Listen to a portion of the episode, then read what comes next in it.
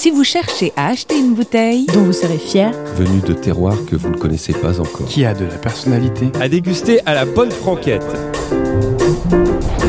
bref, une bouteille qui vous ressemble, et tout ça sans sortir de chez vous, rendez-vous sur lepetitballon.com, le site de référence pour la vente en ligne d'une large sélection de vins et d'accessoires.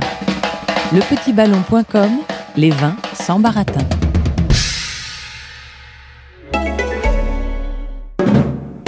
Vin Pour un pot de départ. à amener sur une île déserte. que tu ne boiras jamais. à table avec des politiques. Une bouteille Pour oublier une rupture sentimentale. en lisant un polar islandais. Après une journée de travail dans ses vignes. Un vin Lors d'un déjeuner à l'Élysée. Pour un pot d'arrivée Après une interview particulièrement pour importante. obtenir des confessions. Une vie, un un destin, destin, des des vins. vins. C'est divin du soir jusqu'au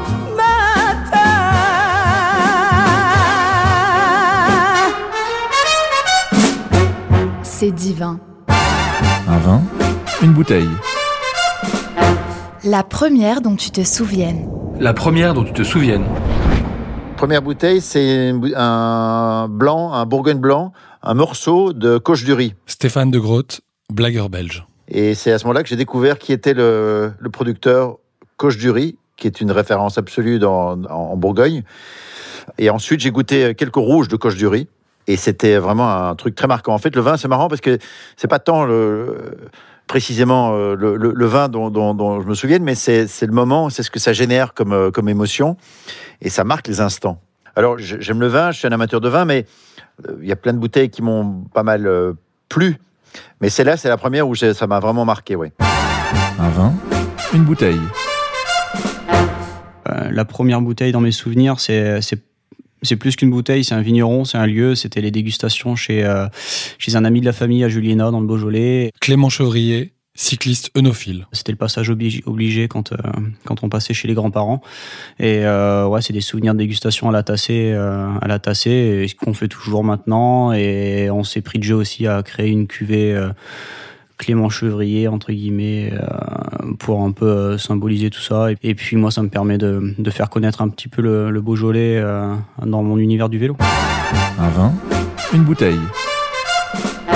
Il y avait une très bonne cave chez mon grand-père, donc j'ai j'ai- j'ai pu goûter euh, assez tôt des grands crus et des choses très classiques, euh, mais très belles. Frédéric Becbédé, écrivain noctambule. En revanche, c'est- mon premier vrai souvenir euh, d'alcool, c'est un champagne à la pêche qui s'appelait Carlton et qui était un produit absolument euh, dégueulasse, mais qu'on adorait dans les années 80, au début des années 80, quand j'ai commencé à sortir.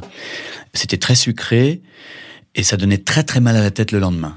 C'est pour initier le jeune à l'alcool et donc il n'y a pas de goût d'alcool en fait, mais c'était très très non c'est c'est surtout en fait ça m'a j'en ai tiré un enseignement euh, là quand euh, on a décidé de fin, de faire ce, ce- ce filtre, c'est que l'absence de sucre aide le lendemain. Un vin Une bouteille. Ma première bouteille, si c'est la question par exemple, c'était un Kéran de chez Marcel Richaud. Donc c'est un Côte du Rhône, Kéran. Laurent Bazin, journaliste et viticulteur. Et j'avais découvert cette bouteille-là chez un caviste en bas. Je m'étais piqué de, comme on se pique à 20 ans, de découvrir un truc nouveau. Euh, je le dis avec tendresse, hein, parce que j'ai des enfants qui ont cet âge-là. Et j'avais découvert cette bouteille chez ce caviste qui me l'avait proposé, très important un caviste dans les histoires de vin. Et je l'avais trouvé euh, fruité, euh, enfin glorieux quoi, plein de soleil, plein de, plein de, plein de sud. Et puis j'ai retrouvé Marcel Richaud, celui qui fait ce vin-là, ce Kéran-là, j'ai retrouvé 25 ans après, on est devenus potes. 25 ans après. J'ai fait après ce documentaire sur le vin qui m'a amené à Bordeaux, euh, où j'avais tourné à Cheval Blanc, ce qui m'a donné l'occasion de boire, mais je me suis pas rendu compte de ce que c'était à ce moment-là, un Cheval Blanc 77. On était donc en 90, euh, qui est une très belle année en, Bordeaux. Euh, dans, le donc il y avait à la fois si tu veux dans mon, histoire in- initiale du vin il y a à la fois le l'artisan vigneron qui était Marcel Richaud, le type qui était dans le bio, qui est un des précurseurs euh, sur ce territoire-là, très voilà, très très nature, très très sympa, très simple. Et puis cette espèce d'énorme maison qui est Cheval Blanc, qui est aujourd'hui la propriété de, de Bernard Arnault, qui est devenu un des, des joyaux des LVMH, qui était à l'époque une maison familiale. Il y avait 32 actionnaires. euh, C'était dirigé par une une dame. Les actionnaires s'appelaient les Fourcault-Lossac. C'était dirigé par une par une dame qui était un, qui menait ça un peu d'une main de fer parce qu'il fallait tenir les oncles, les neveux, les nièces, les les cousins, euh, tous ceux qui voulaient vendre, pas vendre, etc. C'était toute une histoire. Et j'avais découvert les, les, les deux, finalement, les deux extrémités de, de ce monde du vin qui est fait de, de petits gars d'un côté ou de petites euh, femmes, enfin, de petits vignerons d'un côté, et de l'autre côté de grandes maisons euh, qui brassent des milliards et qui généralement partent à l'export. Un vin, une bouteille. C'était un, un, vieux Bordeaux. Éric Morin, avocat du terroir. Je crois que ça ressemblait à, à un château Trotte-Vieille que euh, un de mes des pères euh, chez qui je faisais un babysitting euh, m'avait offert. Je devais avoir 16 ans et c'est la première fois que je m'y intéressais vraiment et que je trouvais que ça avait un goût euh, autre que ce que j'avais pu euh, voir passer. Un vin, une bouteille. Si je j'essaie de me rappeler la première bouteille euh, qui m'a vraiment bouleversée, c'était euh, il y a pas si longtemps, il y a environ un an, une bouteille de, de Pinot Noir d'Alsace 2017 des frères euh, Rémi et Vincent Grosse. Marie-Ève Lacasse, écrivaine nature. Et c'est vraiment le moment où je suis passée de euh, l'amour de l'ivresse, peu importe ce qu'il y a dans mon cubi de rosé euh, ou dans mon shot, à euh, en fait ce que j'aime vraiment c'est les vins nature et je vais plus boire que ça dans ma vie et je vais même plus boire d'autres types d'alcool, même plus d'alcool fort en fait. Ça a été une sorte de conversion quasiment mystique. Et j'ai souvent remarqué que les amateurs de vin nature ont une sorte de première fois, une sorte d'épiphanie, de révélation. Je me suis d'ailleurs demandé d'où ça venait. Je pense que quand on vit dans une ville, on est assez déconnecté. C'est un peu New Age ce que je vais dire. Alors je suis pas du tout New Age, mais disons de la notion du vivant. On se sent assez peu mammifère. Et euh, en buvant ce vin, j'ai eu l'impression de retourner dans une forêt. Et en buvant ce vin, je je, je sais pas ce qui m'est arrivé. J'avais l'impression, oui, de redevenir un animal et que j'avais besoin de nouveau de cette vibration là. Et donc c'est comme ça a commencé comme ça mon histoire avec le vin nature. Un vin, une bouteille. À l'époque, j'étais maître d'hôtel, je me cherchais encore un peu, j'étais maître d'hôtel dans un restaurant qui s'appelait Le Temps Perdu. Jacques Genin, pâtissier émotif. Et à l'époque, de toutes les manières, boire du vin, pour moi, c'était hors de question. Il y avait que les ivrognes qui pouvaient boire du vin, que les gens qui, de- qui de toute manière, pour moi, ne méritaient pas de- d'exister. Et puis le jour-là, on me demande une bouteille qui, je, je trouve très belle, Château Aubryon 63. Et bon, j'ouvre cette bouteille, je la fais déguster, et je m'aperçois que ces gens-là me demandent et de leur servir avec une bouteille de badois. Chaque fois que je servais du vin, il fallait que je remplisse le verre de badois, et je décide de me dire, il faut quand même que je goûte cette bouteille parce qu'elle est très belle, donc je m'arrange. Effectivement, à la fin du repas, il me reste quasiment presque la moitié de la bouteille pour moi. À la fin du service, une fois que tous les, tous les gens sont partis, je goûte ce vin et je me dis, waouh, c'est ça le vin.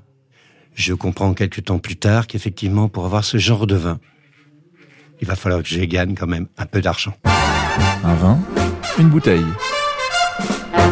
La première bouteille dont je me souviens, ça doit être un Sancerre. J'arriverai pas à dire euh, quelle bouteille exactement, c'est-à-dire quel vigneron. Gaëtan Roussel, chanteur du cru. Mais euh, à une époque, j'ai habité euh, dans le Loiret, et donc c'est pas très loin du Sancerrois. Et avec mon père, de temps en temps, on allait euh, acheter du vin blanc Sancerre que j'ai goûté un peu euh, un peu plus tard. Donc je me souviens d'un Sancerre bien bien sec. C'est comme ça que je les aime, bien frappé, bien sec, un peu eau de roche comme on dit.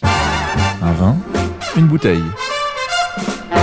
Pas seulement de la première bouteille que j'ai bu, parce que c'est peut-être pas forcément la première bouteille que j'ai bu, mais la première bouteille que l'on m'a offerte. Michel Sapin, ministre éléphantesque. C'était euh, Argenton-sur-Creuse, quelqu'un qui tenait un vieux café de l'autre côté du, du vieux pont, euh, absolument adorable, euh, Madame Mali Cornet, et euh, qui un jour euh, me voit et me dit Michel, euh, là-bas tout le monde m'appelle euh, Michel, euh, puis il y avait une énorme différence d'âge, je devais avoir une dizaine d'années. Michel, euh, j'ai trouvé une bouteille pour toi. Je dis, oui, mais tu sais, 10 ans. euh, non, mais tu la garderas précieusement, tu la boiras plus tard. J'ai une bouteille pour toi. Et je me souviens très bien, c'était une bouteille de Loupiac, donc un vin, comme chacun sait, liquoreux, de 1952. La date n'avait pas été choisie au hasard, c'était la date de ma naissance. Et je l'ai consommée au moins 15 ans plus tard, ce qui n'était pas gênant parce que le Loupiac en question vieillissait fort bien. Un vin, une bouteille. Puiser dans un souvenir euh, d'une bouteille, c'est compliqué. euh, Yannick Aleno, chef 3 étoiles. C'est c'est tellement mêlé à des émotions, à des rencontres, euh, que, que d'en extraire une, ça serait compliqué. Et surtout la première, parce que la première, moi j'ai- j'ai j'ai découvert le vin, euh, en tout cas euh, avec un grand D, c'est-à-dire qu'on peut, on peut, euh, voilà, mais euh, apprendre le vin, c'est culturel, c'est une science, il faut, il faut vraiment s'y appliquer. Donc euh, les premières dégustations vraiment sérieuses, je les ai faites quand j'ai fait, je crois, le PPLM, le prix Paul-Louis Messonnier en Côte-du-Rhône en 96. Et là, nous étions en compétition avec euh, contre et avec d'ailleurs mon ami Eric Baumard. Et, et là, euh, je me suis aperçu à quel point je devais euh, me, me concentrer sur ce sujet, euh, parce qu'ils étaient déjà tellement loin de mes connaissances. Donc, euh, je sais pas, ça serait peut-être un, un Châteauneuf du Pape euh, à l'époque. euh, Je, je crois pas que le domaine soit encore actif, mais une, une Châteauneuf du Pape de chez Marchand que j'ai euh, analysé avec Eric Baumard. Et c'était euh, pour moi un, un souvenir extraordinaire parce qu'il avait scanné cette bouteille euh, comme on peut scanner un, un corps humain. Quoi. Ça a été euh, extraordinaire. Un vin, une bouteille. La première bouteille dont je me souviens, euh, c'est terrible parce qu'en fait, euh, j'étais mineure, donc on a quand même le droit de le dire. Gaëtan Tinet, footballeuse pétillante. Mais j'étais championne de l'Aube en moins de 13.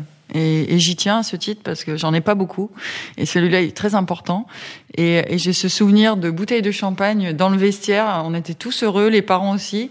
Donc les parents nous, voilà, nous, nous avaient fait ouvrir des, des bouteilles de champagne, de champagne au bois, j'imagine. Et, et on avait euh, trempé nos lèvres dans la coupe. euh, voilà. On était assez jeunes quand même. C'était en moins de 13. Donc je me dis que nos parents étaient un peu inconscients. C'est pas mal comme première bouteille. Un vin, une bouteille.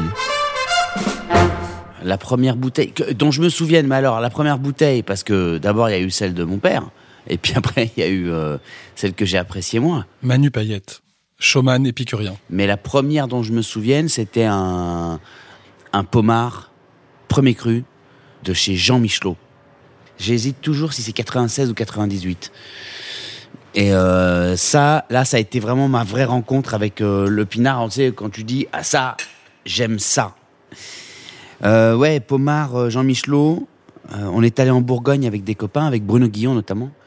On a fait de la radio très longtemps ensemble et on est descendu en Bourgogne chez la femme de Bruno et on s'est fait les deux trois maisons, notamment Monsieur Michelot. Bon, bon, bon.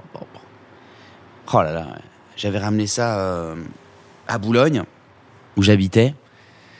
J'ai habité un tout petit appart au huitième étage, mais foutre une euh, quelques quelques quilles de chez Michelot dedans, euh, l'appart il a pris en valeur. Tu vois, je l'ai revendu une blinde.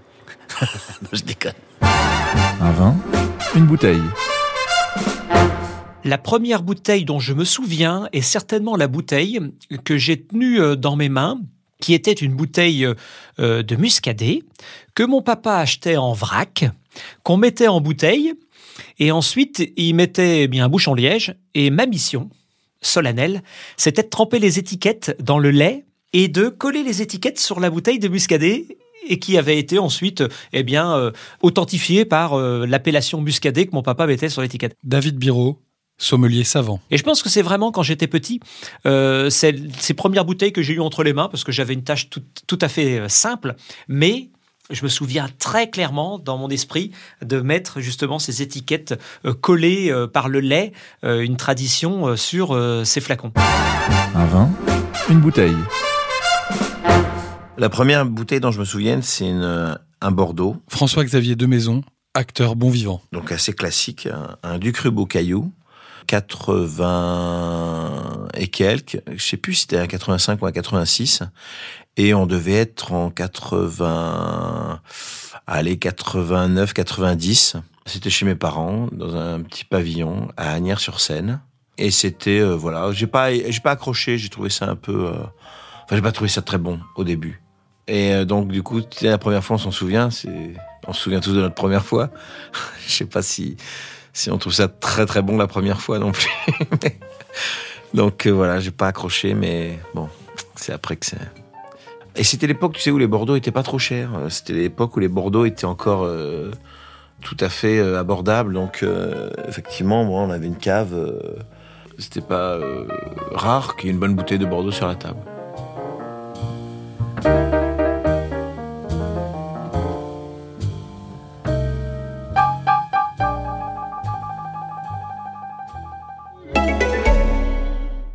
Aussi vous cherchez à acheter une bouteille, à emporter sur une île déserte, Qui a de la personnalité Venu de terroirs que vous ne connaissez pas encore. dont vous serez fier, À déguster à la bonne franquette. Bref, une bouteille qui vous ressemble, et tout ça sans sortir de chez vous. Rendez-vous sur lepetitballon.com, le site de référence pour la vente en ligne d'une large sélection de vins et d'accessoires. Lepetitballon.com, les vins sans baratin.